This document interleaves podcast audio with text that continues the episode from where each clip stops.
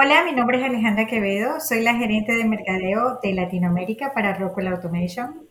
Hola, mi nombre es Mauricio Cantor, CSM Lead de la región andina. Bienvenidos a nuestro cuarto podcast de nuestro PwC. Hoy, Alejandra, estaremos hablando de dos temas pues, que han tomado gran relevancia en el desarrollo profesional y personal. Estos son el sponsorship y el feedback. En mi caso, pues lo, lo que les puedo compartir es que durante los dos últimos años, pues he venido trabajando fuertemente con el feedback y cómo pues crear una dinámica primero de receptividad al feedback y por otro lado, cómo poder también estar en, un modo de empatía mucho más fuerte cuando se ofrece el feedback. Alejandra, un gusto estar de nuevo acá contigo. Te doy el espacio para que puedas presentarnos a nuestras dos speakers del día de hoy y también tener tu visión en estos dos temas. Gracias, Mauricio. Y durante todos nuestros podcasts hemos hecho mucho énfasis en esa necesidad, esa búsqueda de apoyo en este camino hacia la igualdad.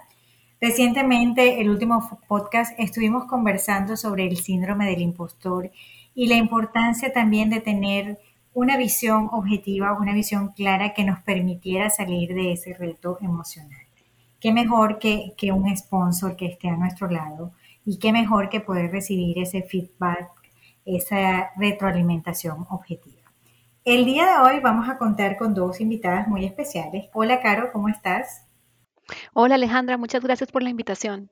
Gracias a ti, Caro. Y a María del Carmen Ramos, ella es gerente de cuentas para fabricantes de maquinarias y ella está ubicada en Puerto Rico. Hola, María Carmen. Hola, Alejandra. Hola a todos. Gracias por invitarme. Bienvenidas. Bueno, ¿Quién quiere comenzar a hablar de este importante tema de retroalimentación y feedback? Pues en cuanto al tema del feedback, eh, quiero decir que es, un tema bien importante ya que pues, te aclara las expectativas y ayuda a las personas a aprender de sus experiencias, te genera confianza y la retroalimentación constructiva es una de las mejores cosas que tus gerentes pueden brindar a, los empleados. Es parte de la naturaleza humana posponer ciertas conversaciones difíciles o tratar de suavizarlas. Sin embargo, el lado negativo de hacer esto es que el problema no se aborda, en cambio se agrava y finalmente te encuentras lidiando con un problema mucho mayor. Como en todas las cosas, la práctica pues hace al maestro y cuando se trata de, de proporcionar el feedback. Como empleado, Caro, eh, ¿cuáles crees que son los beneficios de un buen feedback eh, que sea de manera constructiva?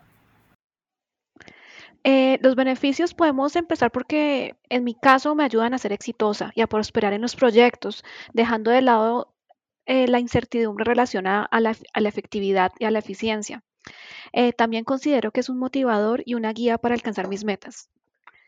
Contrario a lo que cree la gente, eh, cualquier persona en la jerarquía de una compañía puede dar y recibir retroalimentación de un empleado a otro o de un gerente a un empleado, incluso de los empleados a los gerentes.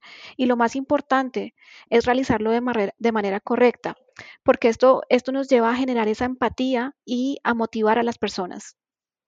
Sí, es bien importante cuando proporcionamos el feedback tener en cuenta que tenemos que actuar de manera inmediata. Hay situaciones que no pueden esperar a la siguiente reunión de, staff o el performance review que haya en, en, calendario. Hay que escoger el momento y el lugar adecuado, ser bien específico y utilizar ejemplos y utilizar un lenguaje positivo.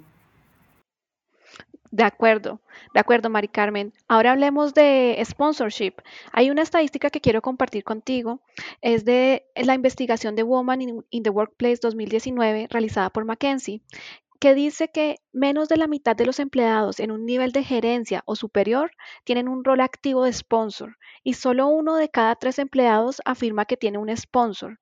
Y esto es igualmente cierto para mujeres y hombres. Mari Carmen, para ti, ¿Por qué el, el, sponsorship es una herramienta valiosa? Sí, es una herramienta muy valiosa, ya que pues, un sponsor te puede ayudar a avanzar en tu carrera profesional. Es una persona que tiene credibilidad, un buen posicionamiento o standing con los líderes de una organización. ¿Y cuáles crees que son las áreas donde el sponsor agrega valor a, a esa persona? Pues el sponsor puede tener un conocimiento de algunos recursos necesarios en áreas de interés para tu desarrollo profesional. Te ayuda a posicionarte, te provee feedback para mejorar por ejemplo, con tu proyección u otras áreas donde quieras enfocarte. Ok, para resumir un poco, eh, considero que son dos grandes áreas las que en las que un sponsor agrega valor. Por un lado está ese espacio donde asesora y soporta sus planes de crecimiento, tanto personales como profesionales dentro de la compañía. Y eh, la otra gran área eh, es, es la de posicionamiento, ¿sí? Donde ayuda a posicionar a esa persona, conectándolo, conectándola con grupos de, interés y personas influyentes. Alejandra, esto era lo que traíamos para ti. Excelente, Caro. Y bueno, como lo mencionas, entender cómo nos podemos ayudar de este rol del sponsor para lograr acelerar ese crecimiento personal y profesional es clave. Y así también como entender esa dinámica para potenciar la retroalimentación que recibimos. De igual forma, va a hacer que aceleremos este proceso de crecimiento como como mujeres acelerar nuestro autoconocimiento y evolucionar. Gracias Carolina, María del Carmen por este espacio y por compartir sus experiencias en estos temas. Mauricio, nos vemos en nuestro siguiente podcast del PwC. Buen día para todos. Gracias Alejandra, un gusto estar acá con todos ustedes y nos vemos en el siguiente episodio.